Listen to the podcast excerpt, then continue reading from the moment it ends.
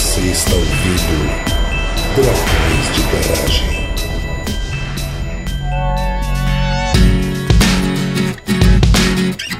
Estamos começando mais um episódio do Dragões de Garagem. Aqui é o André de Itajaí e hoje a gente veio mostrar que homens também se inspiram em mulheres. É, aqui é o Cauê de Belém do Pará e não tem frase de efeito que faça jus ao papel das mulheres nas nossas vidas. Aqui é o Rogério, do Rio de Janeiro. Toda mulher merece rosa, nesse mês e sempre. Mas eu tô falando da de Luxemburgo nesse momento, hein?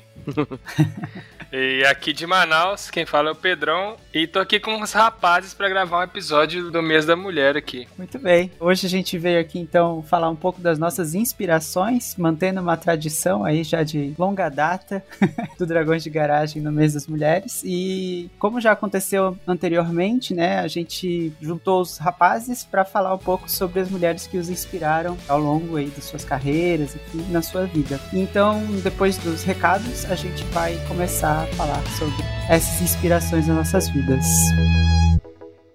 O Dragões de Garagem agora é patrocinado pela Doppel Store, uma loja online com uma pegada científica e divertida. Estamos juntos de amigos divulgadores como o pessoal do Nunca Vi um Cientista, do Blablalogia e da leitura Obriga História, como as nossas camisetas exclusivas ao lado de diversas outras tão interessantes e bonitas. Acesse o site através do nosso link na postagem e adquira já a sua camiseta da Doppel Store. Ainda mantemos as nossas formas tradicionais de apoio no Catarse e no Patreon, além de que vocês nos ajudam muito divulgando o episódio para os amigos. Fiquem com o episódio.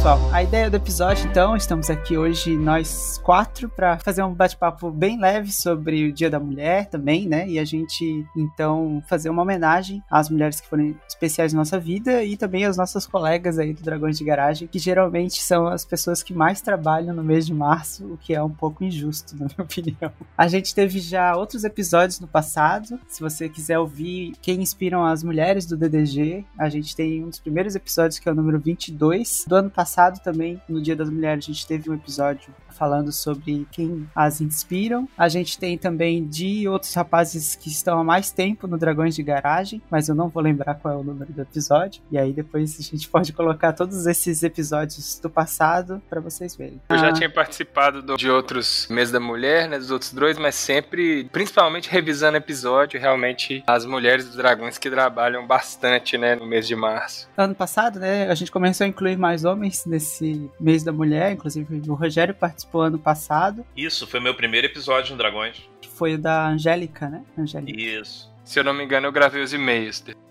Ah, muito bem. Aos poucos a gente vai compartilhando mais esse trabalho no mês de março e também como Dragões tem essa perspectiva, né, de a gente dar espaço, enfim, né, a gente compartilha espaço porque não é nosso para dar, mas a gente compartilha espaço já o ano todo, então a gente começa agora a ter mais participação e mais contribuição também no mês de março, que era de fato, né, desde o início a proposta do Mulheres Podcasters, né, a gente dá visibilidade para podcasts que têm participação de mulheres, não aqueles apenas que as mulheres fazem aparições no mês de março. E elas são parte integrante do nosso forma de produzir, de pensar, de propor os episódios. Né? Inclusive, a gente já teve episódio só com mulheres fora do mês de março. Que foi o episódio de Cocô, que é um dos mais famosos. É, isso que eu ia falar. Eu Acho que o de Cocô é só com mulheres e ele é muito especial. Exatamente. Na quinta série, né, geralmente é papo de menino, mas enfim, é isso aí. Bom, o que a gente vai fazer aqui, vocês já conhecem, a gente vai falar um pouco sobre as mulheres que nos inspiram, né, falando tanto do ponto de vista do Dia Internacional das Mulheres, que é em março, quanto do Dia Internacional de Mulheres e Meninas na Ciência, que foi em fevereiro, além dia 11 de fevereiro, né, já faz um tempinho, mas a gente sempre gosta de lembrar que aí é um dia específico de mulheres na ciência. E por conta disso, então a gente vai começar a falar de cientistas reais, né, da nossa área ou de áreas afins aí que podem ter sido importante pra gente. Alguém quer começar? Então, eu vou falar de uma mulher. O que eu acho mais incrível nela é que ela é tão importante para a ciência quanto ela é importante também para os movimentos, principalmente o movimento feminista que ela ajudou a compor. As pessoas que estudam sapos estão até talvez meio cansadas de escutar falar dela, tanto dentro da herpetologia quanto fora dela, mas é a Berta Lutz. A Berta Lutz, ela nasceu em 1894, faleceu em 1976 aos 82 anos. Ela foi uma zoóloga, ela foi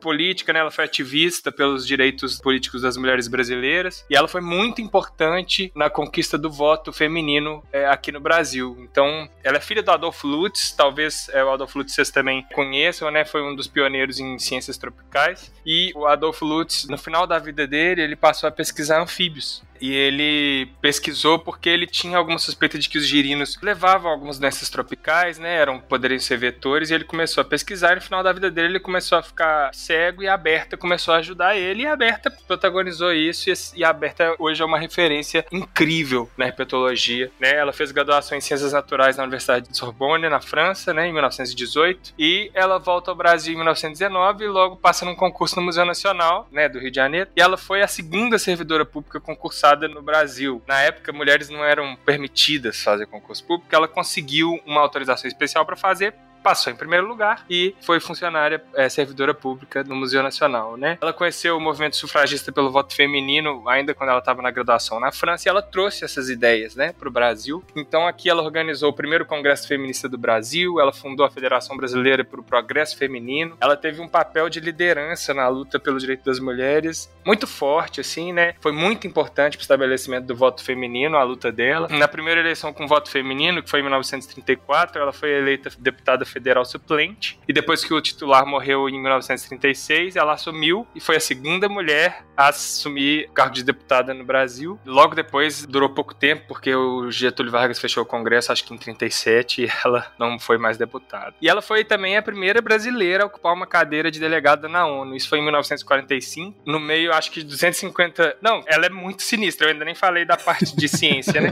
Mas.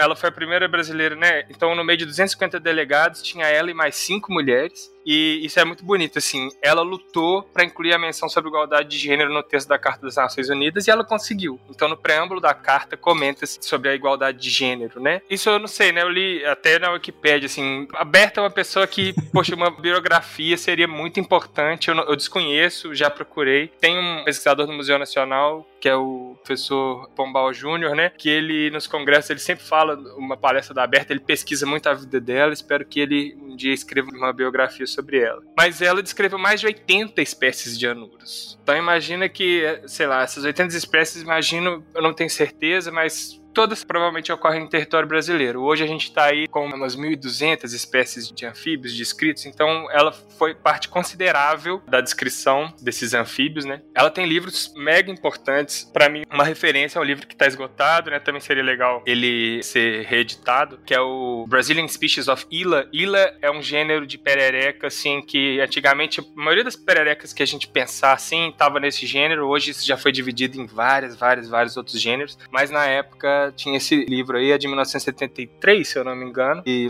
pouco tempo antes dela morrer, isso é uma bíblia dos ilídios, assim, né? Tipo, você tem que ter esse livro. Se você for trabalhar com algum ilídio, muito provavelmente você vai citar esse livro. É um dos primeiros livros que eu comprei na herpetologia. Eu tenho uma versão original, assim, bem conservada, bem legal. E é isso, a Berta, né, foi muito importante para a herpetologia brasileira e muito importante também para os movimentos feministas. E eu tenho certeza que muita gente que estuda ela é, na herpetologia não sabe que ela teve essa importância importância pro feminismo e principalmente muita gente que estuda o feminismo dela, né, a luta dela, a história dela, não sabe que ela foi herpetóloga. Tem até uma vez em Belo Horizonte, há muitos anos, eu tava acho que no mestrado ainda, ou na graduação, não lembro, e tava paquerando com uma moça numa boate, assim, falando com ela, ela falou, ah, isso, feminismo. Então eu falei, você conhece a Berta Lutz? Ela falou, claro que eu conheço. Eu falei, ah, também estudo a Berta. Ela falou assim, é mesmo? Estuda feminismo? Eu falei, não, estudo anfíbios. Ela, ah, não acredito, tal. Então foi uma conversa super interessante aí. Por mais que os herpetólogos e os herpetólogos talvez já tenha escutado bastante falar da Berta Lutz. É uma cientista aí maravilhosa que tem várias facetas, muito importante. Mas. Muito bom. E muito interessante, né? O quanto que ela contribuiu.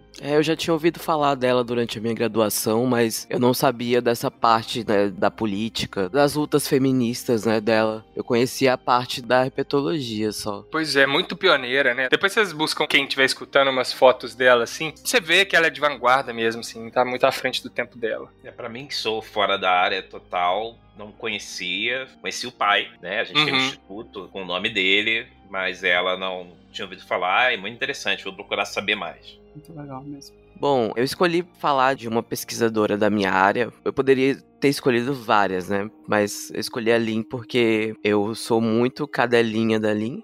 Porque, tipo, ela pesquisa bambus, então, tipo, se ela falar bambu é um, um tipo de cachorro, eu, concordo que bambu é um tipo de cachorro, entendeu?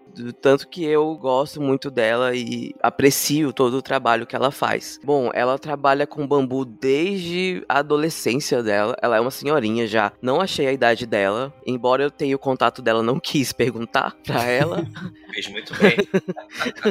Quando ela tinha 16 anos, ela começou a se interessar por bambu. O pai dela conseguiu contato com Soderstrom, que foi um nome muito importante também para pesquisa em gramíneas e em bambus. Né, no mundo inteiro. E ele era lá do Smithsonian, lá do Museu Nacional, um museu de história natural. E aí o pai dela conseguiu esse contato com o Soderstrom e o Soderstrom aceitou ser tipo um mentor dela, um orientador, assim, mesmo ela ainda estando no ensino médio, né? Ela tava na escola ainda. E ela começou a entender de bambu, ela teve contato também com a Cleo Calderon, que é uma outra pesquisadora que foi muito importante também para a área dos bambus. E ela aprendeu muito sobre classificação dos bambus, biologia dos bambus nessa época. E aí ela fez graduação em botânica na Universidade de Michigan em 79, se eu não me engano. Ela terminou a, gra- a graduação dela e ela fez o doutorado na Universidade de Iowa, onde ela é professora atualmente. Ela é professora de botânica lá e ela fez o doutorado em botânica nessa mesma universidade, sempre trabalhando com bambus. No doutorado dela ela trabalhou com Shuskia, que é um gênero de bambus aqui das Américas, que era muito confuso e ela deu uma organizada valendo nesse grupo e ela trabalha muito em parceria com diversos pesquisadores aqui no Brasil. Ela não é aquele tipo de pesquisadora que, tipo, tá lá no norte global, vem pra cá, pega o que tem que pegar, vai pra lá e faz o estudo usurpando nossas coisas. Ela não é desse tipo. Ela acredita em parceria, né? Ela faz parceria com pesquisadores brasileiros para estudar plantas daqui e a mesma coisa em outros países da América, né? Porque ela trabalha com bambus tropicais no geral, mas especificamente os da América. E uma coisa interessante é que eu provavelmente terei contato muito próximo com ela, então assim, eu tô muito feliz só com as possibilidades de ter ela na minha banca de qualificação. Então eu já fico muito feliz porque eu tieto muito ela e se ela me detonar, eu vou ficar feliz do mesmo jeito.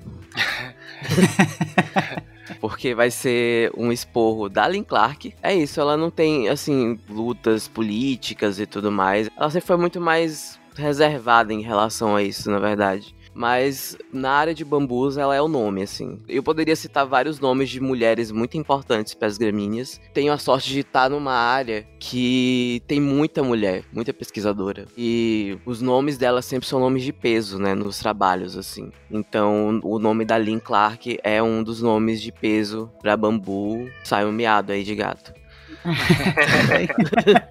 E é isso. Só vou falar mais uma vez que eu amo essa mulher. Legal. A gente quase não percebeu. A quase- Mas é muito legal ter alguém assim. Sim, possibilidade de ter próximo, né? Como numa banca, que é uma pessoa assim, tão importante pra área, né? Muito legal. É, no meu caso, eu também sou de uma área, sou enfermeiro, onde o grande predomínio sempre foi de mulheres. E até por conta disso, eu peguei uma pessoa de outra área, né, para falar um pouquinho. Resolvi falar de Lélia Gonzalez, que nasceu em 1935 e veio a falecer em 1994. Ela fez história, filosofia, antropologia, tem uma importância bastante grande no movimento negro. E Lélia, ela nasceu em Belo Horizonte e se mudou para o Rio de Janeiro pequenininha, por volta dos sete anos um dos irmãos dela, ele foi convidado para jogar futebol no Flamengo. Ele era jogador de futebol, era Jaime de Almeida. Veio jogar aqui a família toda se mudou pro Rio, né? E aí isso foi lá na década de 1940. E ele foi pai também de um treinador do Flamengo, Jaime de Almeida Filho. Para quem é flamenguista aí vai saber, não é o meu caso. Ela foi casada e casou logo depois do colégio, né? Ela estudou, fez Pedro II, foi muito bem lá no Pedro II. Ela vai se graduar em História, faz na Universidade do Estado da Guanabara, que hoje é a Universidade do Estado do Rio de Janeiro, a UERJ. Depois faz filosofia na mesma faculdade, né? E, continua estudando, né? Fazendo suas reflexões sobre questões raciais. Ela fala, né? Falava que na faculdade ela foi se distanciando muito dessa questão racial, né, no início, que era tudo muito embranquecido. E aí ela casa com o espanhol Luiz Carlos Gonzaga, que foi seu amigo na faculdade a família era branca e não aceitava a relação com ela, que era negra. E aí a chave vira, né? Ela começa a ver na pele o quanto que aquilo era difícil para a vida dela. Ele morre um ano depois, ele se suicida e aí ela vai mudar de área um pouquinho, ela vai estudar psicanálise e entra pro candomblé. E essas duas coisas que vêm tanto para cura pessoal dela, né, pro autoconhecimento, fazem ela se aproximar cada vez mais das suas relações com a negritude. Em 75, ela ajuda a fundar o Instituto de Pesquisa das Culturas Negras e o Colégio Freudiano aqui no Rio de Janeiro. Em 76, ela ministra o primeiro curso institucional de cultura negra no país, na Escola de Artes Visuais do Parque Lage. Então ela vem tendo uma importância muito grande no movimento negro, até que também ajuda a criar o um movimento negro unificado, o MNU. Então nesse curto espaço de tempo de vida dela, ela tem uma importância muito grande para o movimento negro, né? Eu também, muito tardiamente, venho me aproximando da minha negritude, né, da minha questão racial, e então descobri, né, Lélia Gonzalez e tenho admirado muito o trabalho dela. Ela também tem um trabalho importante na política, né, foi uma das fundadoras do PT, depois foi para o PDT, Olha só. e tem sua vida aí bem marcante no campo do feminismo, né, e principalmente feminismo negro. Inclusive, a própria Angela Davis, uma vez aqui no Brasil, numa fala dela, ela disse: "Não sei por que vocês tanto ficam me procurando, né? Ficam procurando estudar tudo que eu faço, né? Tudo que eu fiz lá nos Estados Unidos, que é importante, quando vocês têm aqui Lélia Gonzalez. Então, assim, se Angela Davis disse isso, quem sou eu para discordar? Muito bom. Bom, é, coloquei no final para não né, ficar falando direto, então eu vou agora falar. E assim como o Rogério o Cauê, também estou numa área privilegiada, que a gente tem muitas mulheres importantes. Enfim, eu acho que tem uns detalhes aí que vale mencionar. É, a psicologia é um curso, acho que mais um aqui, né, no inverso. a psicologia, é uma área de estudo, enfim, que geralmente tem muitas mulheres, principalmente quando a gente está falando da graduação. Só que quando a gente vai subindo nos níveis superiores de educação ali, então mestrado, doutorado, e principalmente quando a gente fala de chefias de departamento, esse tipo de coisa, a gente vê muito a diferença, né? E aí a gente começa a ver mais homens do que mulheres nesses estágios, que é uma das coisas que é bastante discutida, principalmente quando a gente fala nas questões das diferenças e das possibilidades de acesso que já foram discutidos em outros episódios, né? E na nossa área acontece uma coisa que eu acho que fica muito mais explícito, né? Porque a gente vai ter salas de 80%, 90% de mulheres na graduação e isso já vai para 50% quando a gente vai para pós-graduação, né? E continua diminuindo. No entanto, mesmo assim, né, a gente vai ter muitas mulheres que são muito importantes, mas que não são teóricas fundamentais que a gente lê no curso de psicologia naturalmente. A gente ainda tem uma tradição de olhar muito para os teóricos iniciais e aí continuam sendo todos homens. E aí, olhando para as variedades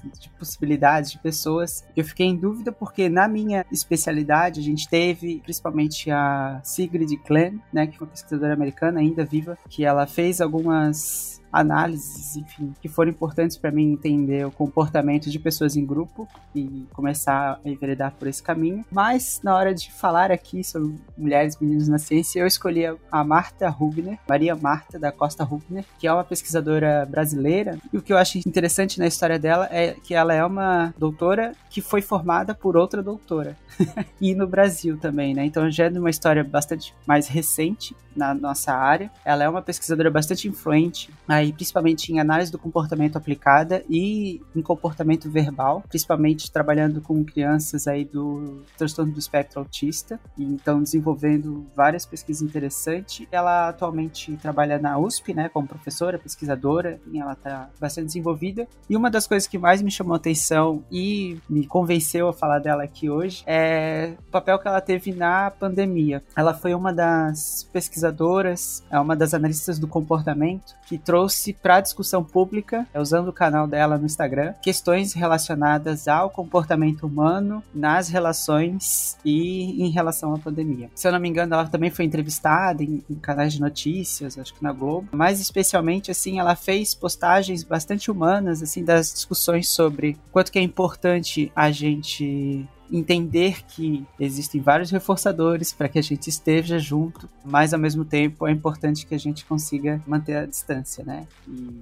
acho que um dos posts dela que foi já no Natal de 2020, que foram bastante tocantes assim, né, dessa discussão, quanto que há da vontade, né, do interesse, do reforço de a gente estar junto com as pessoas que a gente ama. E ela trouxe então assim técnicas e questões, né, que a gente já conhece dentro da análise do comportamento que poderiam contribuir para as pessoas. A Marta Rubner é bem conhecida na nossa área, é editora de livros, ela publica bastante também. E eu acho que é uma referência, assim, para vários analistas do comportamento no Brasil, de até suavizar um pouco a linguagem quando a gente está falando com o público leigo. Dentro da nossa área, a gente discute muito a questão da precisão da linguagem, quanto que a gente é preocupado né, em usar os termos de forma apropriada, acurada, até porque está no cerne né, do que é ser analista do comportamento e de como que a gente consegue conversar entre pares, mas quando a gente vai falar com o público leigo, a gente precisa adaptar essa linguagem. Né? Então, ela é uma inspiração para mim, tanto do ponto de vista de trabalho científico e de comunicação com o público, né? Então, de como tornar a nossa ciência mais acessível ao público em geral.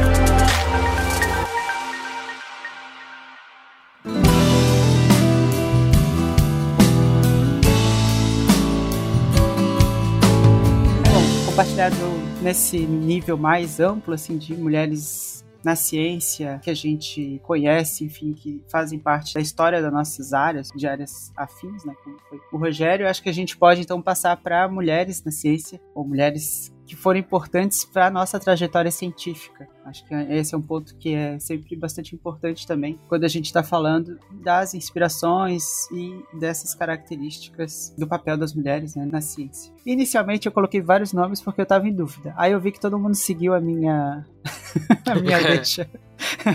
e aí eu acho que vale a pena, de fato, trazer das várias mulheres, né, que foram importantes na nossa vida, de formação, né, especialmente. Eu comecei com uma professora do ensino médio que dentre as professoras que eu tive, e isso é bastante comum, né? Principalmente nos anos iniciais, a gente costuma ter mais professoras mulheres, né? E a gente teve várias interações positivas no ensino público, e isso foi bastante importante para mim enquanto formação de estudante. Mas eu não tenho lembranças assim de muitos incentivos nessa questão mais científica, né? De pesquisar, de explorar e tudo mais. No ensino médio, aí eu tive uma das primeiras professoras que era uma professora de química, e a gente teve muitas aulas de bioquímica, e foi bastante importante, foi bastante interessante, porque ela trazia coisas para a sala de aula numa lógica bem experimental, assim, né? Eu lembro que a gente teve uma aula em específico que a gente foi estudar calorias e como que é medido caloria, e a gente tinha que levar alimentos diferentes pra gente queimar, né? E ver o quanto que ele aquecia um corpo de água, para definir, né, quantas calorias tinha aquele alimento foi a professora Albertina. Ela é pesquisadora, né? Inclusive fui no Lattes dela recentemente. Recentemente para ver como é que ela tá. e descobri que ela fez doutorado recentemente também. Assim, não tão recente, mas depois que eu já tinha tido aula com ela. E foi uma boa surpresa, assim, né? Ver como que ela tá ainda nessa área de pesquisa. E foi muito interessante, assim, a gente também, com ela, participou de primeiros eventos, assim, de congressos, enfim, em relação à ciência, levando trabalhos que a gente fazia na escola, discutindo e falando sobre iniciação científica já desde o ensino médio, né? Então foi uma influência bastante importante para mim. E aí depois eu trouxe duas professoras na graduação, ambas foram minhas orientadoras de estágio, porque na época que eu fiz psicologia a gente tinha muitos tipos de estágios diferentes. e uma delas então foi a professora Elizabeth Navas Sanches, minha orientadora de psicologia organizacional e eu sou muito voltada assim, né, tudo que eu faço de trabalho tem muita influência assim das nossas conversas e discussões sobre o que é saúde do trabalhador, como está atuando dentro de uma organização, de quais são os conceitos e as necessidades. E ela sempre com muito cuidado nas discussões, orientações fundamentais assim, de como as coisas são importantes, de que elementos e fenômenos a gente está olhando dentro das organizações. Já no processo clínico, eu vou citar a professora Giovanna Delvan Stuller, que me orientou no estágio, tanto é saúde, na verdade, né? Então, eu fiz um pouco do meu estágio no hospital, em psicologia hospitalar, e era uma coisa assim que me foi introduzido e que me chamou interesse, especialmente por uma colega minha que também tinha bastante interesse em psicologia hospitalar. A gente fez várias discussões juntos, fez as disciplinas juntos. E quando eu cheguei no estágio, ela tinha essa minha colega não estava mais na nossa faculdade, ela tinha feito transferência, e busquei a ideia de fazer psicologia hospitalar para conhecer esse campo, né? E a professora Giovanna, também analista do comportamento, me ajudou a entender esses processos, tanto num contexto clínico quanto num contexto hospitalar, de atenção à saúde, né, de forma mais ampla.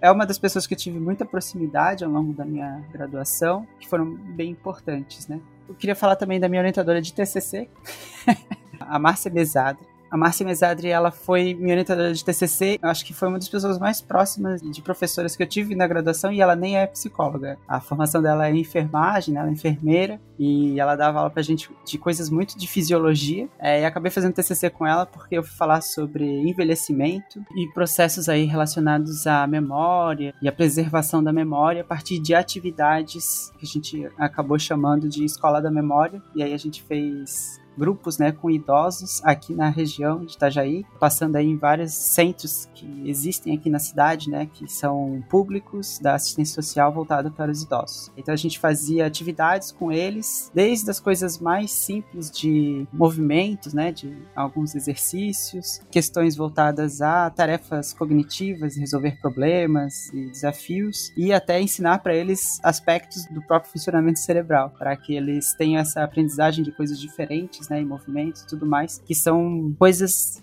que estão demonstrados na literatura, né, que ajudam a preservar o funcionamento cognitivo. E nesse aspecto a gente fez vários trabalhos muito legais e eu fiz uma observação, né, antes e depois desses idosos para ver como que isso acontecia. Foi um trabalho bastante interessante, foi com ela que aprendi também a escrever, né, assim de forma mais organizada. Porque até então eu participava mais fazendo resumos, esse tipo de coisa, e eu acabava tendo uma escrita muito objetiva muito seca em alguns momentos. Ela que foi instruindo também a organizar essa escrita de forma mais clara. Aí, por fim, eu queria citar também a Olga Mitsue Kubo, que é uma professora da Federal de Santa Catarina, com quem eu fui ter contato agora, no meio do doutorado. Não fui orientando dela, e até porque ela já estava aposentada quando eu entrei no doutorado. E aí ela começou a apresentar algumas questões, participar de um grupo de estudos no qual eu consegui participar e a gente fazia discussões muito importantes sobre conceitual, né, parte conceitual da análise do comportamento. Isso acabou sendo uma inspiração fundamental para o que eu escrevi na minha tese, né? Acabou sendo uma análise muito conceitual de aspectos específicos aí de comportamento seguro. Acho que é isso que eu queria citar aí de mulheres importantes ao longo da minha história acadêmica. Bacana. Você me fez lembrar, você citou professor de ensino médio, eu tinha só colocado herpetólogas aqui, na verdade, mas você me lembrou que a minha professora Sandra Breder, da, me deu aula em 1997 no Colégio Pio XII, 1997, 98 e 2000. Ela me deu aula e se eu sou biólogo hoje é muito por conta dela, ela era uma professora muito engraçada, tipo, fazia a gente prestar muita atenção na aula. Ensinava né, com uma paixão muito grande, assim, e isso refletia na gente. E eu admirava e admiro a Sandra demais, assim. Recentemente tive a oportunidade de, de conversar com ela no WhatsApp, assim, falei com ela, mandei um e-mail uma época pra ela, falei que eu tinha feito doutorado tal, que ela tinha sido minha inspiração. E ela dá aula até hoje. Quantos anos tem isso? 20 cacetados, já deve dar aula aí há mais de 30 anos. Uma professora maravilhosa e além de engraçada e sempre assim muito amiga dos alunos e tal. Quando precisava ser dura assim ela era, então eu lembro que uma vez eu esqueci o jaleco, ela não deixou fazer aula no laboratório e eu fiquei tristão, mas tipo assim, ao mesmo tempo eu entendi que não podia. Era isso, né? Tipo assim, no laboratório tem que usar jaleco, se você não trouxe jaleco, você não vai no laboratório, por mais duro que isso possa parecer, e isso ensina também, né, algumas coisas. E ela é muito assim maravilhosa. Biologia também é uma área que tem muitas mulheres, né? Com certeza também tem o problema de quanto mais se avança nos estudos e na carreira, menos mulheres aparecem, mas é difícil citar algumas mulheres apenas, mas eu vou citar as que eu convivi mais e as que eu lembrei aqui também na hora de fazer a pauta. Mas eu tive muitas mulheres que, que foram muito importantes na minha formação, né? Sou um pouquinho mais sistemático, eu vou falar um pouquinho da pesquisa delas também, mas é rapidinho. Primeiro eu vou falar da minha supervisora de pós-doc aqui no IMPA, né? Fernanda Werneck, que é uma pessoa que eu tenho bastante admiração. Ela é novinha, acho que ela tem por volta aí de 40 anos. Ela fez graduação em biologia em 2003, fez mestrado em ecologia em 2006 na UNB e ela fez o doutorado dela em biologia integrativa pela Brigham Young University em Utah, nos Estados Unidos. Hoje ela é pesquisadora titular e ela é curadora da coleção herpetológica aqui do IN. Ela, a pesquisa dela é principalmente em evolução, biogeografia, conservação, né, da herpetofauna. Eu falei herpeto aqui várias vezes, assumindo que vocês sabem o que é, mas a herpetofauna seria répteis e os anfíbios, né? É, então ela estuda os répteis e os anfíbios aqui da América do Sul e o foco dela são os biomas abertos, né, como a caatinga e o cerrado aqui, e as florestais também, como a Mata Atlântica e principalmente a Amazônia aqui da América do Sul. Hoje ela tem uma frente muito importante da pesquisa dela, que é muito interessante, que é como as mudanças climáticas afetam a biodiversidade e as implicações dessas mudanças climáticas para a conservação. Então, fica a dica aí, Marina, um episódio do Tortinha. Ela venceu dois prêmios L'Oréal Unesco para Mulheres na Ciência, que é um prêmio super aclamada assim da área. Ela foi financiada pelo Instituto Serra Pilheira, né, também como jovem talento. Então, ela é muito promissora, promissora não, né, porque ela já tá acontecendo, já tem tempo. E uma coisa que é muito legal é que ela é muito preocupada com a diversidade,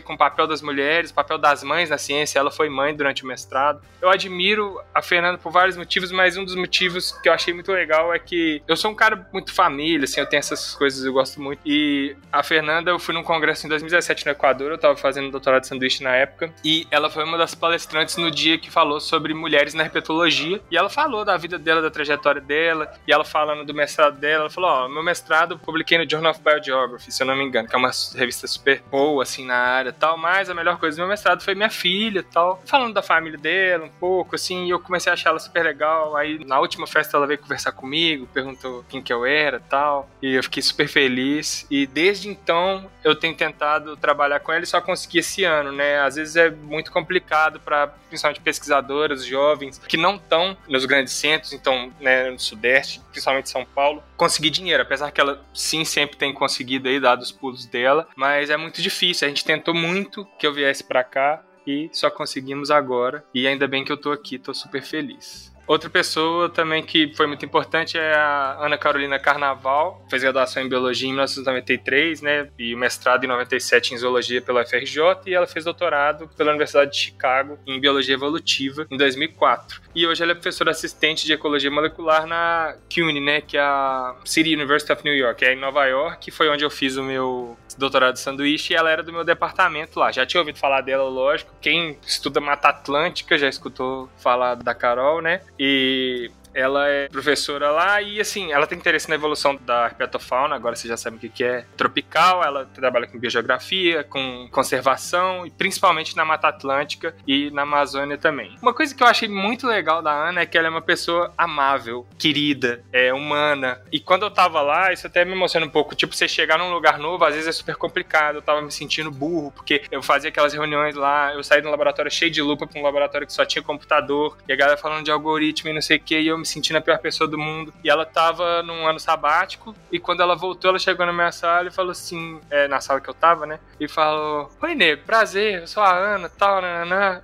Ela falou de uma maneira que, sei lá, aqueceu muito meu coração e foi muito bom conhecer ela naquele tempo. Ela conversava muito comigo, sei lá, ela é uma pessoa muito querida. E depois eu vi ela em reunião a Carol Carnaval liderando uma reunião é uma coisa absurda. Você fica vidrado nela, ela é muito prática, ela delega as coisas, consegue dinheiro e ela é, assim, o espírito de liderança que ela tem é muito admirável e muito legal. E, ao mesmo tempo, ela é uma pessoa super ocupada, né? Geralmente, essas pessoas que estão em posição de liderança não têm um, um horário muito livre, né? E eu fiz disponível, exato, e ao mesmo tempo ela é super disponível, então mando, sempre responde meus e-mails. Eu mandei um e-mail pra ela uma vez perguntando, eu fiz uma seleção, né, uma vaga lá nos Estados Unidos. Não deu certo, mas assim, eu tinha chegado até o final, eu falei assim, Carol, você tem como me dar umas dicas? Ela falou assim, ó, as dicas são essas, tal, tal, tal, tal, e o seguinte, prepara sua apresentação e me chama, eu vou, meu aluno também assiste e tal, a gente pode te dar dica. Ela foi, tirou um tempinho nas férias, que ela tava aqui no Brasil, né, primeiro conversou comigo, depois viu essa apresentação, me deu dica, então assim, ela é uma pessoa super disponível, super legal, super humana. E, assim, se eu tiver 10% do espírito de liderança que ela tem, eu tô feliz demais. Vou falar de uma pessoa que é também muito querida, e essa é assim, é tão querida que ela é madrinha da Pimpoca, ela morou comigo lá em Rio Claro. É Ana Paula Mota, ela fez biologia na UFV e terminou em 2012, fez mestrado em zoologia em 2014 no Museu Nacional e fez doutorado em ecologia, evolução e biodiversidade na Unesp, no laboratório que eu fiz doutorado lá. Ela defendeu depois de mim, uns dois anos depois de mim. Ela atualmente é gerente das coleções de herpetologia do Museu de História Natural da Universidade de Kansas. Ela foi para lá em janeiro agora. E ela estuda principalmente a taxonomia, né, que seria a classificação, digamos, dos anfíbios e também a anatomia deles, a evolução dessa anatomia, como que as estruturas é, evoluem nos anfíbios. E ela é minha grande amiga, ela morou comigo, ela ralou muito para chegar onde ela chegou, então ela tem uma história muito legal, assim, ela foi fazendo as coisas, então foi desbravando mesmo, ela é uma menina do interior, assim, é muito mais difícil, né, para pessoas que não nasceram, às vezes, numa capital, que às vezes de primeira geração, né, que forma uma graduação, a primeira geração que forma num curso superior da família, e ela tá aí, né, assim, é uma grande morfologista, é, sabe muito de anatomia de sapo. Já tive o prazer de publicar com ela um artigo, foi super legal ter trabalhado com ela, aprendi muito com ela nas conversas sobre sapo, sobre ciência, sobre a vida. Às vezes eu ficava muito bravo com ela, gente, os dois, assim, né, às vezes saía faísca da gente discutindo, mas sempre me fazia pensar muito, assim, sei lá, maravilhosa, gosto demais da Ana. E, por último aqui, falar da Clarissa Canedo, ela foi minha co-orientadora no doutorado e ela fez graduação em biologia na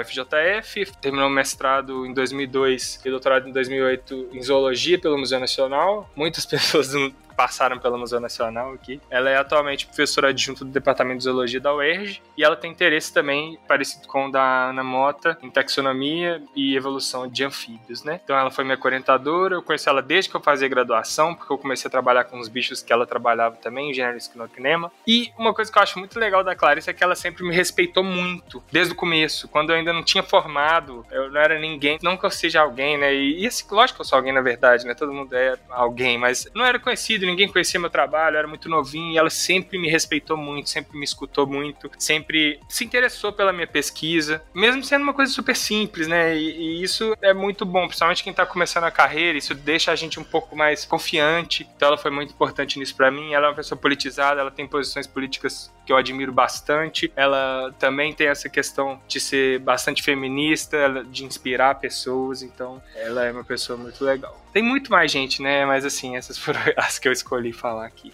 hoje. Muito legal. É, eu selecionei também alguns nomes, porque se eu fosse citar o nome de todas as mulheres cientistas importantes para mim, tinha que fazer um episódio só com isso, né? Mas eu separei quatro nomes que foram muito importantes para minha formação. Tem a Mariana, a professora Mariana Vale. Ela é professora de ensino de biologia lá na UFMA, foi onde eu me formei. E assim, quando eu entrei na graduação, eu entrei na licenciatura, né? Só que eu ficava meio que querendo mudar para bacharelado porque eu achava que licenciatura não era para mim, né? Tinha meio que um bloqueio com sala de aula e eu tinha muito medo de quando eu fosse fazer os estágios, né, de licenciatura. E aí eu, depois de uma aula de metodologia de ensino, eu fui conversar com ela para compartilhar, né, esse meu receio de, de, sala de aula e tudo mais, receio de lidar com criança, com adolescente. E ela me acolheu, ela conversou comigo. Quando eu fui fazer o estágio 1, antes do estágio 1, ela me levou para observar umas aulas no colégio universitário. Ela foi comigo, ela tirou um tempinho do tempo corrido dela para ir comigo lá e ficou comigo lá observando uma aula. E aí, quando foi minha vez de fazer o estágio, ela fez de tudo para ficar como minha supervisora de estágio. E aí, ela me ajudou muito todo esse bloqueio que eu tinha e tal. Ela me fez gostar de licenciatura, ela fez eu me apaixonar por ensino de biologia. E ela é uma professora que, assim, todo mundo elogia, porque ela tenta fazer as avaliações das disciplinas dela ela tenta fazer o mais humanizado possível, né? Ela não é daquelas professoras que gostam só de nota. Ela dá nota porque o sistema pede, né, que ela dê nota, mas ela tenta fazer uma avaliação mais formativa possível. É difícil, né? O Sim. sistema nos obriga. Exatamente, mas ela tenta fazer, ela dá o melhor dela sempre. E aí eu até fui monitor da disciplina dela depois de metodologia de ensino de biologia. Enfim, ela fez eu me apaixonar por essa área. Não quis mudar da licenciatura, fiz, terminei a licenciatura e não me arrependo porque eu acho que foi a melhor coisa que eu fiz por mim, assim. Eu acho que a visão que eu tenho de educação e tudo mais veio muito da licenciatura, enfim, zero arrependimentos. Um outro nome dentro da minha graduação ainda foi o da Gisele Azevedo. Ela é uma entomóloga e ela dava as disciplinas pra gente de biologia do desenvolvimento e de sistemática filogenética. E assim, ela é uma professora apaixonada pelo conteúdo que ela dá, assim, você percebe do jeito que ela dá a aula, o tanto que ela se dedica, ela é completamente apaixonada por aquilo. E ela me ensinou muito sistemática filogenética. Eu aprendi muito sistemática filogenética com ela desde antes de eu fazer a disciplina, porque ela era tutora do PET, né, do programa de educação tutorial da biologia, e eu fui membro desse grupo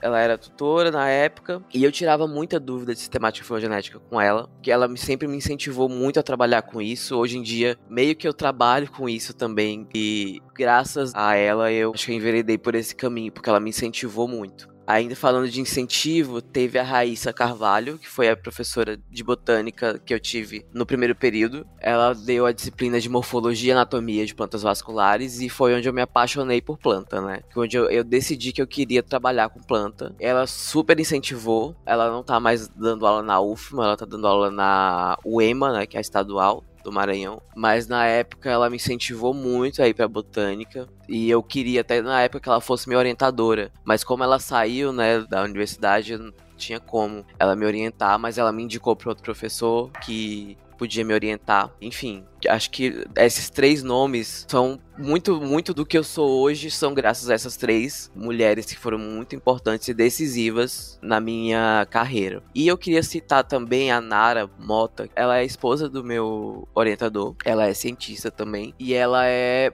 mãe. E ela gosta de frisar muito que ela é uma cientista mãe. Porque a gente sabe de todas as dificuldades que as mulheres, né, mães têm. Não só pelo fato de ser cientista, mãe. Porque o jeito que a academia cobra, né, é, mulheres é diferente não dá para você né, contar a produção de uma cientista mãe igual a das outras, né? As métricas de avaliação não levam em consideração isso. E como ela fala muito sobre isso, eu aprendo muito, né, com ela. E tudo que ela fala sobre maternidade, sobre como é puxada a maternidade e tal, eu pego pra mim, para que quando eu for pai eu seja um pai melhor. E é isso. Uma curiosidade, a Nara Mota é prima da Ana Mota, que eu falei. Ah, legal. Olha só, que mundo pequeno. Pois é. A Nara foi minha monitora de introdução à taxonomia das criptógamas em 2005. legal.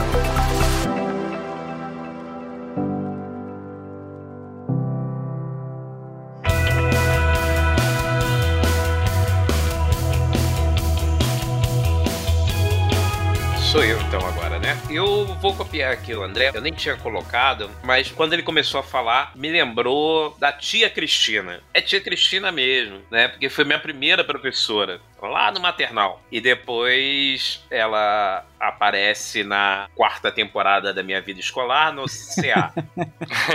né? Eu sou daqueles que eu fiz maternal, jardim 1, jardim 2, CA, né? E aí ela foi minha professora duas vezes e umas coisas que eu lembro, isso tem muito tempo, né? Tem muito tempo de verdade, mas que ficou gravado na memória muito a questão do afeto é um momento mesmo que é mais para você estar tá criando relação, né, com outras crianças e aí você cria com a sua professora também. Mas foi uma coisa que ficou. Ela ia lá em casa nos aniversários, ela virou amiga da família. E no ano passado, durante a vacinação, né, contra o Covid, eu tô vendo uma pessoa entrar, eu tô no portão recepcionando as pessoas. Aí eu vejo uma pessoa passar, sobe as escadas e aí eu falo lá, Cristina, ela olha para trás, quem era? Tia Cristina né? E aí foi muito legal rever, né? Já graduado, na pós-graduação, no meu local de trabalho lá. A minha primeira professora, né? Então é uma pessoa que realmente marcou, que me traz muito orgulho e muitas lembranças legais, assim, do início da minha vida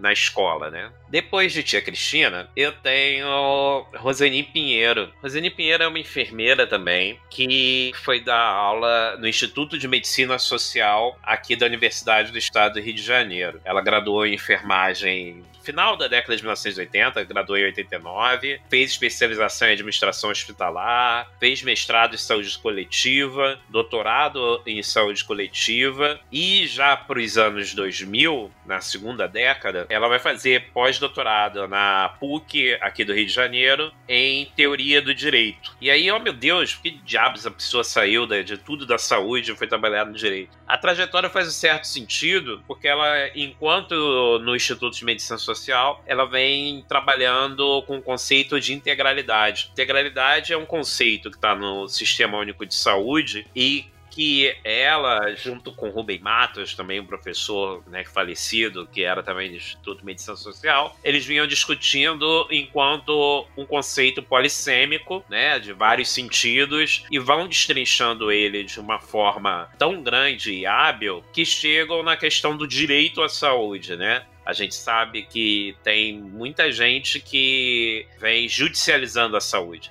A saúde no Brasil é um direito de todos, dever do Estado, e as pessoas, a partir do direito, né, vem judicializando o Estado para conseguir as coisas que são direito delas, né? E aí ela vai estudar isso e faz esse caminho e é uma pessoa com uma experiência dentro do sistema de saúde muito grande, uma pessoa que entende muito de SUS, que me ajudou muito a compreender o sistema único de saúde na prática, né? Então me trouxe essa questão de relevância para minha vida. Às vezes ela é um pouquinho dura, não que não tenha afeto, mas é um afeto diferente, mas aquela pessoa que é um pouquinho dura pro bem, né? Que dá esporro, que briga, mas que é pro bem mesmo, pra gente estar tá ligado na questão da formação. Regina Martelito segunda professora aqui que eu trago pra gente conversar. Regina Barteleto não é enfermeira, né? Ela vem da biblioteconomia e fez letras, fez doutorado em comunicação e cultura no FRJ e o mestrado dela foi em ciências de informação e educação lá na França. E ela estuda essa questão da comunicação e foi quem me apresentou mais teoricamente a questão da análise de redes sociais, que é o meu objeto no meu doutorado. E eu fui fazer uma disciplina com ela. É uma pessoa que entende muito de redes sociais, que entende muito de comunicação e saúde e que trabalha, faz algumas pesquisas com agentes comunitários de saúde com a questão da dengue na criação de almanacs. Almanacs, né, eram revistas, né, lá na transição século XIX, século XX, onde tinham coisas de muito cunho popular. Então tinha informação e também tinha poesia, música, cordel nesse almanac. E aí ela traz isso para a linguagem, né, dos agentes comunitários de saúde, que são pessoas que são da população e se transformam em profissionais de saúde para fazer essa mediação entre a população e a unidade de saúde. Então, eles são ótimos para isso, né? Para essa questão de trazer o saber popular, de trazer essa questão de educação e saúde. E ela cria um almanac sobre dengue e saiu no ano passado um sobre dengue, zika e chikungunya. Então, essa produção, tanto de análise de redes sociais como de educação e saúde na comunicação,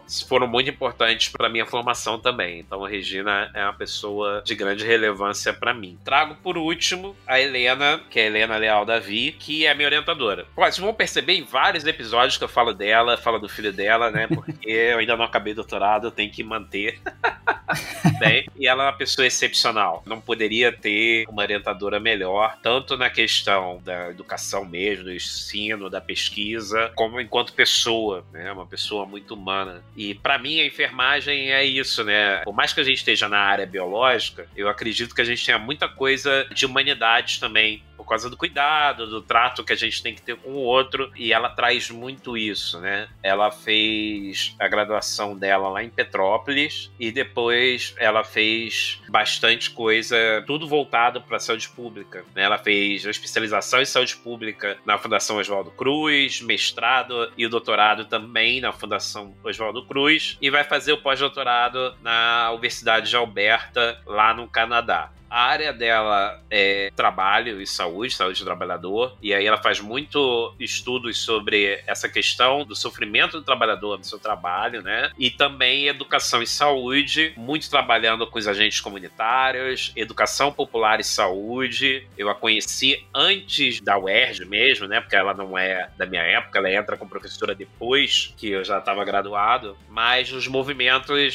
de educação popular e saúde, no movimento social. E a partir daí eu a conheço como professora também, e hoje ela está me orientando. Então, eu tenho várias inspirações, né? Ela me inspira em vários campos, tanto nessa questão da educação popular, como na questão da saúde do trabalhador, como na saúde pública, né? E no trato e no cuidado com os agentes de saúde. Realmente uma pessoa fantástica e calhou muito de ser minha orientadora. Eu me sinto meio que escolhido, né? Sabe como a gente fala de gato? que o gato escolhe o dono? Então, é mais ou menos isso. Eu me sinto meio que ela me escolheu de alguma forma nessa trajetória e hoje sou eu orientando dela e, e só tenho a agradecer. Legal. Eu fiquei aqui pensando até quando, principalmente quando agora o Rogério falou de orientadora, né? O quanto que da minha história acaba sendo um pouco bem figurativo daquilo que a gente fala de a gente ter mais mulheres em cargos menores, assim, ao longo da formação acadêmica, né? Eu lembro que eu tava pensando nas minhas orientadoras e durante a graduação todas foram mulheres, né? Como eu falei, a gente tem várias coisas diferentes que tem orientação. Mas aí no mestrado e doutorado já foram homens os meus orientadores. E o quanto que isso explicita, né, essa diferença aí que a gente vê. E achei muito legal que o Rogério tem, por exemplo, uma orientadora mulher. Acho que o Cauê também comentou alguma coisa, né, nesse sentido.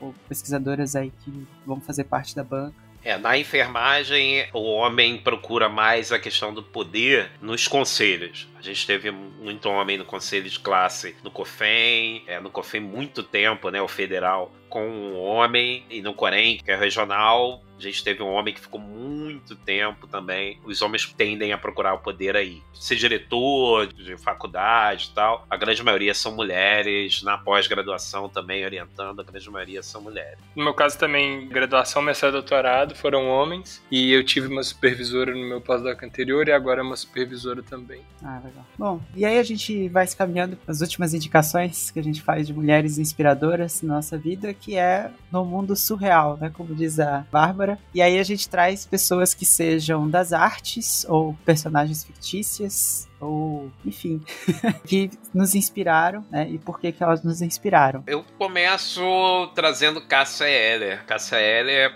eu Fantástica conheci, não pessoalmente, infelizmente, mas no mundo da música, quando eu tava terminando, no meio da faculdade, no meio pro fim da faculdade, a gente tinha aqui na UERJ um projeto que chamava Projeto Brahma Meio Dia, e aí, né, graduação, Brahma e música, tudo a ver com a universidade, né? E a gente tinha show, se eu não me engano, era as quartas-feiras, meio-dia, e cada vez vinha um artista da MPB diferente. Então, eu assisti de tudo, assisti Lobão, Quarteto em Si, Alceu Valença, Moraes Moreira, mas eu não tinha visto ainda a Cássia Eller. E ela tinha uma presença de palco, uma coisa, era uma energia, era uma entidade, cara. Era uma entidade. Quando ela pisava no palco, parecia que a coisa modificava de uma tal maneira que, mesmo para os anos 1990, era muito diferente. Era uma coisa muito diferente e tinha um vozeirão, a voz dela era uma coisa imponente demais. Sim. E aí Nossa. eu virei muito fã.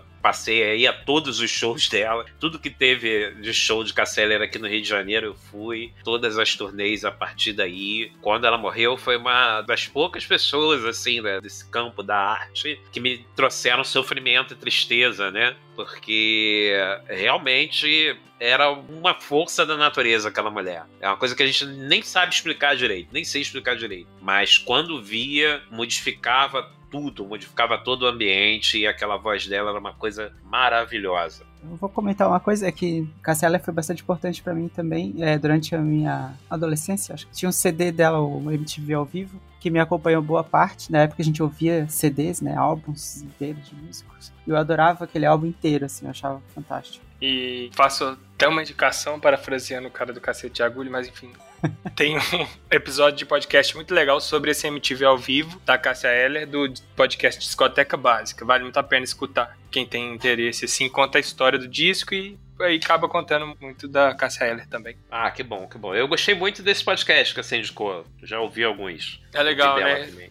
É. É, depois tem esse episódio. A outra pessoa que eu trouxe se chama Aya Elisa Alves dos Reis. Ela foi a primeira palhaça do Brasil, lá no início da década de 1940. Ela animava o público num circo que chamava Circo Teatro Guarani. E o palhaço dela se chamava Chamego. Sim, era aquela velha história da mulher que queria fazer alguma coisa que era um ofício de homem e para fazer se fingia de homem. Aí ela foi, na época, mulher não trabalhava em circo, as que conseguiam trabalhar tinham papéis muito sem destaque, né? E eram ajudantes disso, auxiliar daquilo, e nunca eram de fato a protagonista. Então ela foi a primeira a, a subir no picadeiro, né? Mesmo que interpretando um palhaço homem, aquela coisa da coragem de fazer aquilo que ela queria de qualquer jeito, né? E tem um documentário que se chama Minha Avó é um Palhaço. É de 2016 e fala sobre a história de Maria Elisa. É, vale muito a pena ver. Eu vi no YouTube, eu não sei se ainda tá no YouTube, né? Eu vou procurar até para se eu achar, eu coloco o link aqui. Legal, muito interessante. Então, trouxe dois nomes, né, aí do mundo surreal. Uma é uma atriz que não é assim, muito conhecida, que é a Tatiana Maslany. O principal trabalho dela foi na série Orphan Black, que é uma série sobre clones, e ela faz os clones. Então ela faz vários personagens na série. E o mais interessante da atuação dela, por exemplo, tem o clone que é da Rússia. Ela faz o sotaque russo. Assim, eu sou muito defensor da dublagem. De verdade. Mas essa série eu acho que vale muito a pena assistir legendado para pegar toda a atuação dela, porque ela faz os sotaques todos diferentes, a aparência dela, o jeito de andar, tudo ela faz diferente para cada clone. E assim, é uma atuação impecável. E o que me inspira nela é justamente essa versatilidade dela, entendeu? Que ela deixa tão claro na atuação dela que ela tá ali como se fosse pau pra toda a obra, entendeu? Indico muito a série. Eu não sei se ela tá disponível em algum streaming atualmente. Ela tava na Netflix até um tempo atrás, mas saiu do catálogo. Se eu encontrar, a gente deixa aqui na postagem o nome do streaming. Uma outra mulher do mundo surreal que eu admiro muito é a Beyoncé. Eu comecei a, a ouvir mesmo assim, ela de uns dois anos pra cá. Antes eu escutava algumas músicas, né, e tal, mas eu não parava pra ouvir. Nunca tinha parado pra ouvir os álbuns dela. E aí, dois anos atrás, eu parei pra ouvir os álbuns dela, principalmente os últimos, os dois últimos, e sim, são espetaculares. O André acabou de comentar sobre a questão de álbum, né? Na época que as pessoas faziam álbum, e ela é grande defensora de que se continue fazendo álbuns, né? Ela critica muito as músicas que saem só singles e tudo mais, e artistas que só produzem músicas pensando em placar as músicas, né? Nos rankings aí da vida. E ela não, ela faz ainda um trabalho de construir álbuns, né? Né? E bem construídos os álbuns dela, assim. Você vê que não é só um, um amontoado de músicas, né? Tem todo um enredo por trás do álbum. O que eu mais tenho gostado nela é a questão dos posicionamentos que ela tem tido, né? De uns tempos pra cá, ela. Acho que aproveitando o alcance que ela tem, ela começou a ser mais enfática na questão de luta contra o racismo, de escancarar o racismo que acontece muito lá nos Estados Unidos, da polícia e tudo mais. Se você nunca ouviu um álbum da Beyoncé, pare e escute, porque principalmente os dois últimos, o Beyoncé e o Lemonade, são espetaculares. Tem um discoteca básica também sobre Lemonade, eu escutei, é bem legal. E eu sou daqueles que escuta vinil ainda. Ainda escuto vinil, antes de CD. Tem vários. Só me falta uma vitrola, mas eu tenho isso também. Eu só tenho um vinil. Bom, eu vou falar aqui de duas mulheres, eu gosto muito de música, então principalmente da música. Primeiro é a Rita Lee, né? Tipo assim, não sei nem se precisa falar da Rita Lee, mas é Rita Lee Jones, né? É o símbolo do rock brasileiro, a personificação do rock brasileiro. Ela é, né, começou novinha, acho que menor de 18 anos lá com os Mutantes, na verdade com um grupo que chamava Seis, lá em 1966, se eu não me engano. E depois, né, teve aí a participação grande na Tropicália, que é um movimento sinistro, né? Aí, tipo assim, né, você vai pensando em todas as mulheres. Tem a Gal também, mas isso aí fica pra, outro dia. Mas a Rita Lee, cara, é difícil falar dela. Eu gosto da voz dela, eu gosto da atitude dela, do jeito que ela toca, das parcerias dela. E ela sai dos Mutantes depois e faz uma carreira solo super prolífica também. Tipo, tocou com o Tutti Frutti, depois sai do Tutti Frutti. Nos anos 80 já vira só Rita Lee mesmo. E é um dos principais nomes da música brasileira. Discoteca Básica tem um episódio também sobre o álbum da Rita Lee, que é o. Acho que é o Rita Lee que chama mesmo. É o primeiro álbum dela depois do Tutti Frutti, assim. Mostra o tanto que ela era importante. Às vezes a gente que tá hoje aí eh, já passou, não que já passou o auge dela, mas a gente não viu essa construção, né? Como a Rita Lee construiu a carreira dela, mas que mulher, assim, maravilhosa, muito cabulosa. E também eu vou falar de uma pessoa que é muito legal, gosto muito de música caipira e música folclórica, que é a Inesita Barroso. A Inesita Barroso, é, muitos de vocês que não são tão jovens podem lembrar do programa dela Viola Minha Viola, que passava na TV Cultura, eu acho. Foi de 1980 até os anos 2010, não sei até exatamente que ano que foi. Inesita Barroso, ela é muito importante no resgate das músicas folclóricas, muito importante para a disseminação da música caipira da música sertaneja no Brasil. Então ela gravou pessoas, ela lançou pessoas e ela fez isso a vida dela inteira. Então assim, não só como cantora. Eu tava até olhando, ela tem um título de doutorado honoris causa em folclore brasileiro, se eu não me engano. Então, assim, ela é muito importante, não só pra música caipira, mas pra cultura do Brasil. Faleceu aos 90 anos em 2015 que senhorinha simpática e extremamente importante para nossa cultura, principalmente para a cultura do interior do Brasil. Legal. Bom, eu, diferente de todos, talvez, não vou trazer alguém da música. E a minha vai ser uma personagem fictícia, que é a Miss Marple, ou Miss Marple, vocês pronunciam. Ela é uma detetive da escritora Agatha Christie. Geralmente o pessoal conhece mais o outro detetive da Agatha Christie. Mas eu acho a Miss Marple uma detetive muito fantástica. Ela é uma senhorinha. Ela mora num condado. E ela me lembrava muito a minha avó quando eu comecei a ler os livros que ela figurava. A Agatha Christie, a escritora mesmo, né? Ela foi muito importante para mim na minha época de formação. E eu acho que um pouco de eu ter ido para psicologia e eu ter virado especialmente analista do comportamento né, da psicologia é por como ela abordava os casos, né, as questões que ela trazia para a resolução dos casos e como as relações pessoais ali eram bastante complexas e, e eu acho que trazia uma natureza assim de como se dão as relações, de como as pessoas são complexas, de como que elas ocultam informação e por que elas.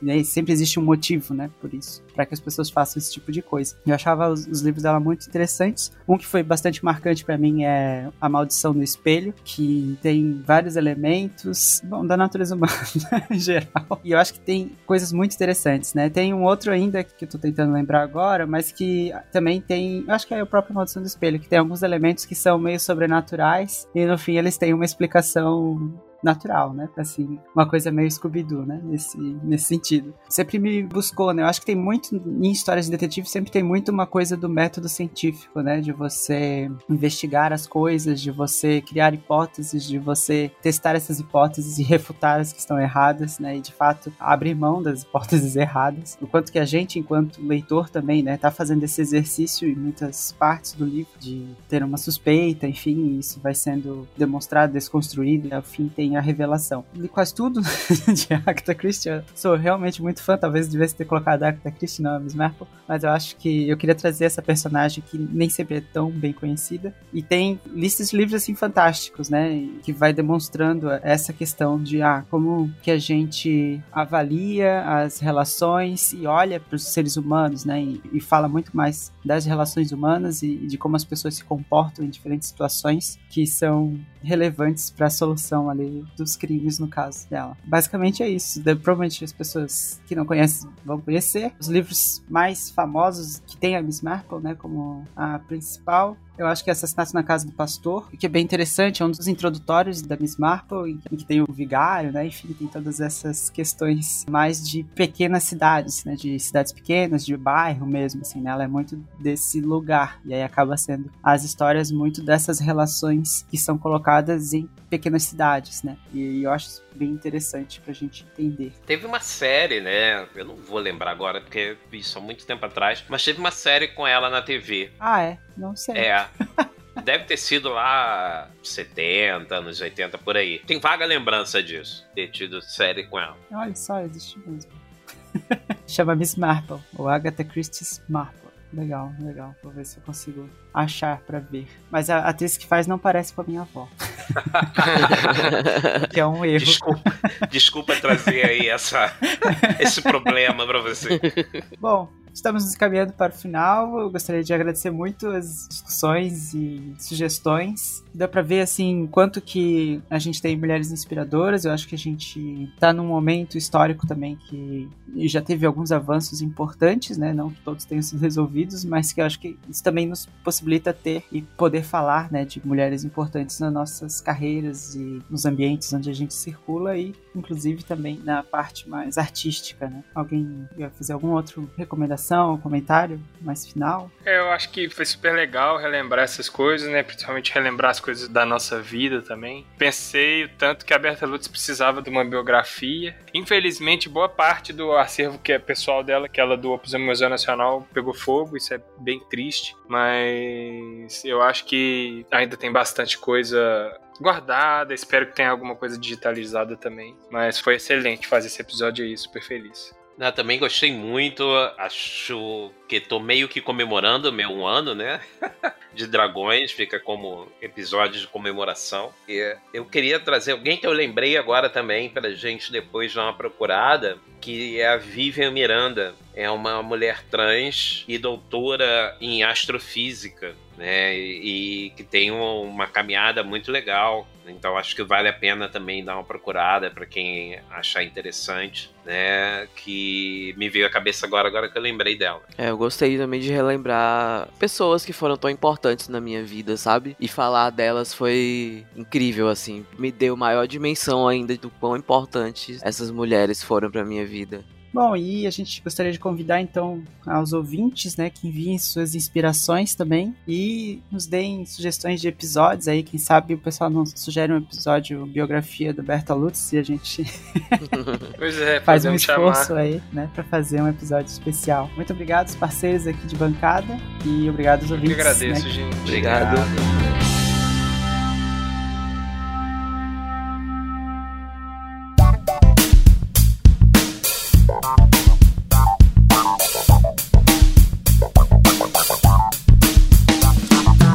Muito bem, ouvintes draconianos. Esse foi o nosso episódio número 236, especial do mês da mulher, sobre mulheres na ciência, né, com alguns dos rapazes da casa, com a participação do Cauê Dias, do Rogério Miranda, do André Thieme e minha, né, do Pedro Tauti ou Pedrão. E hoje eu tô aqui sozinho para ler os e-mails, os recadinhos, na verdade, que vocês mandaram na última quinzena que teve dois episódios, do IPCC e a Bancas da Garagem com a dissertação da Tupá. Ficaram muito interessantes os episódios, né? E só lembrando aqui a vocês que quem puder, seja doador, né? Se você quiser ser nosso mecenas, para colaborar com o Dragões de Garagem, você pode nos ajudar através do Patreon, né? O link tá no post e o Patreon paga IOF, então é melhor para quem tá fora do Brasil. E o Catarse, que é mais para quem tá no Brasil mesmo, em reais, e os valores são equivalentes. Como eu disse, os links para doação estão no post, ou então você pode conferir na nossa página, na aba Seja Doador. E a gente está reformulando as nossas recompensas e as formas de contribuição também. Logo, logo a gente vai ter algumas novidades e a gente agradece todo mundo que contribui, né?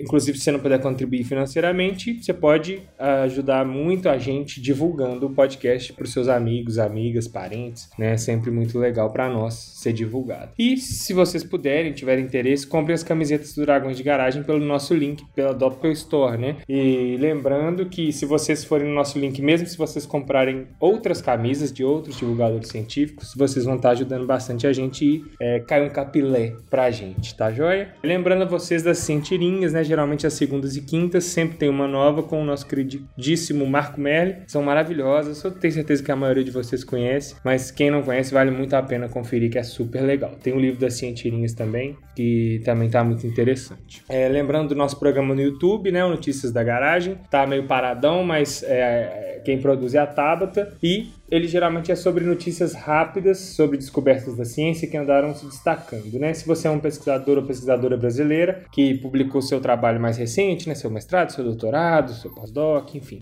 manda pra gente pelo contato dragõesdegaragem.com, a gente pode tentar fazer um vídeo no YouTube sobre o seu trabalho, tá bom? E durante a pandemia a gente realizou várias lives, né, no canal do YouTube também, pela iniciativa da Tabata e da Lucy Souza, no projeto chamado Transmissões de Garagem, com temas associados associados às notícias do mundo da ciência, questões sociais e questões LGBT. Tá tudo lá no YouTube para quem quiser ver. E divulguem ciência. Sigam os canais da iniciativa do Science Vlogs Brasil, do qual o Dragões de Garagem também faz parte. E acompanhem os podcasts Medicina em Debate, Papagaio de, Prima, de Primata, que eu também colaboro, inclusive vai ter uma, mais uma temporada esse ano. O Pode Entender, o Midcast, Microbiando, Xadrez Verbal Especial Coronavírus, Escute a Ciência, Cinema Consciência, DLC Ciência com o Levi, 37 Graus, Mamutes na Ciência e o Fronteiras na Ciência também. É, não deixem de prestigiar o canal do Atila no Telegram, né? E o Twitter do Atila também para saber tudo sobre coronavírus e outras questões científicas também. Não houve novos mecenas nessa quinzena aí, mas a gente agradece muito as pessoas que têm contribuído. A gente sabe o quanto que é custoso gostoso tirar um dinheirinho aí por mês. E quem não pode contribuir, tá escutando, pra gente também é super interessante. Obrigado